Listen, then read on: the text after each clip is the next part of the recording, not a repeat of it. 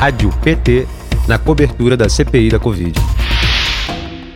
Em cadeia de rádio e TV, na última quarta-feira, dia 2 de maio, o presidente Bolsonaro volta a desdenhar da crise, leva puxão de orelhas da CPI da Covid e é alvo do mais ensurdecedor barulhaço nas janelas das principais cidades. Tinha tudo para ser uma semana ruim para o presidente Jair Bolsonaro, e foi. Ele começou a segunda sob a pressão das ruas, depois das gigantescas manifestações populares convocadas pela sociedade civil em mais de 200 cidades do país e 15 capitais do mundo. Na última quarta-feira, num grande esforço de mostrar que está tudo bem, fez um pronunciamento em cadeia nacional de rádio e TV e foi alvo do mais estrondoso panelaço do seu governo. Os brasileiros e brasileiras correram para as janelas para gritar em alto e bom som contra o governo, responsável pela morte de 470 mil brasileiros e brasileiras na pandemia. Bolsonaro tentou faturar a alta do PIB minguados 1,2% no primeiro trimestre e buscou esboçar um gesto conciliador ao demonstrar que todos os brasileiros e brasileiras que quiserem serão vacinados até o fim do ano e mentiu descaradamente, como ele sempre faz em momentos difíceis, em diversos momentos em seu discurso. Deu a entender que o Brasil é o quarto país que mais vacina no planeta. Mentira! Disse que o país estava na elite do grupo de cinco nações que produzem vacina contra a Covid-19 no mundo. Mentira! E disse que o governo também vem terminando obras paradas há décadas, como a BR-163. Outra mentira.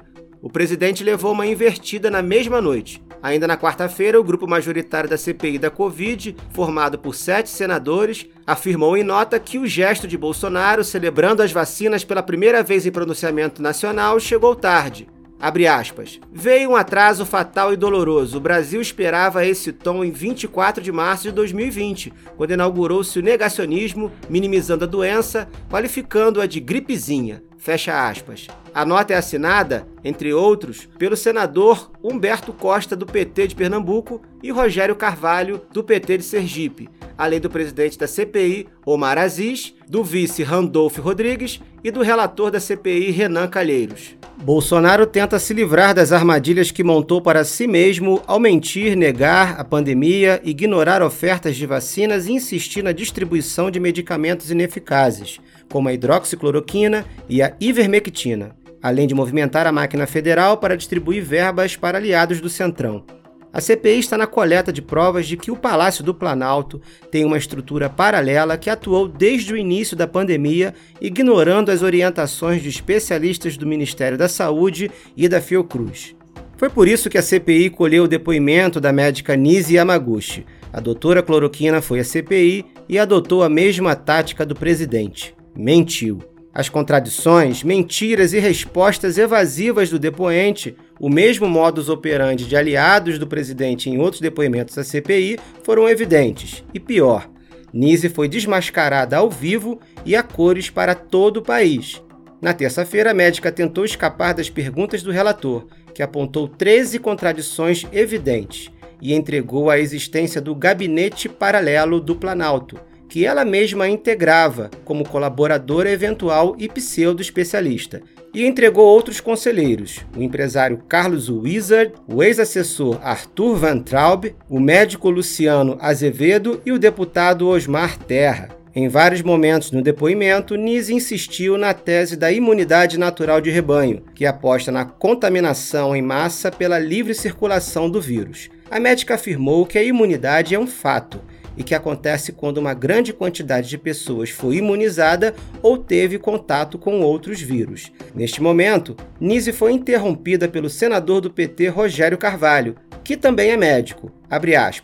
Ser acometido por um vírus não produz imunidade para outro vírus. Fecha aspas.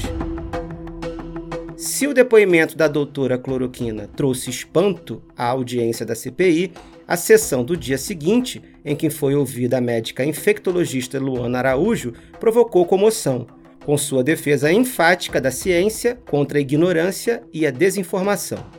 Bolsonaro a impediu de ser nomeada secretária extraordinária de enfrentamento à Covid-19 na gestão do ministro Marcelo Queiroga. Ela deu uma aula sobre a pandemia, demolindo, entre outras teorias negacionistas, a tese da imunidade natural de rebanho e condenando o chamado tratamento precoce. E classificou defensores do uso da cloroquina contra a Covid-19 como a vanguarda da estupidez. Abre aspas.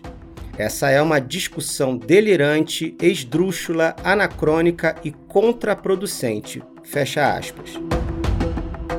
A CPI ainda tem muito chão pela frente, pelo menos 50 dias de trabalho. Já está no rumo de uma investigação consistente apontando a responsabilidade de autoridades federais na má gestão da crise sanitária e condução criminosa da pandemia o presidente da CPI confirmou que já existe indícios da responsabilidade de Bolsonaro e outras autoridades pelas 470 mil mortes. A condução irresponsável da pandemia ficou novamente evidente ao longo desta semana. Na segunda-feira, o presidente anunciou que vai colocar o Brasil como sede da Copa América, após a Argentina se recusar a receber a competição por causa da pandemia da Covid-19 o assunto ganhou repercussão negativa na imprensa brasileira e estrangeira.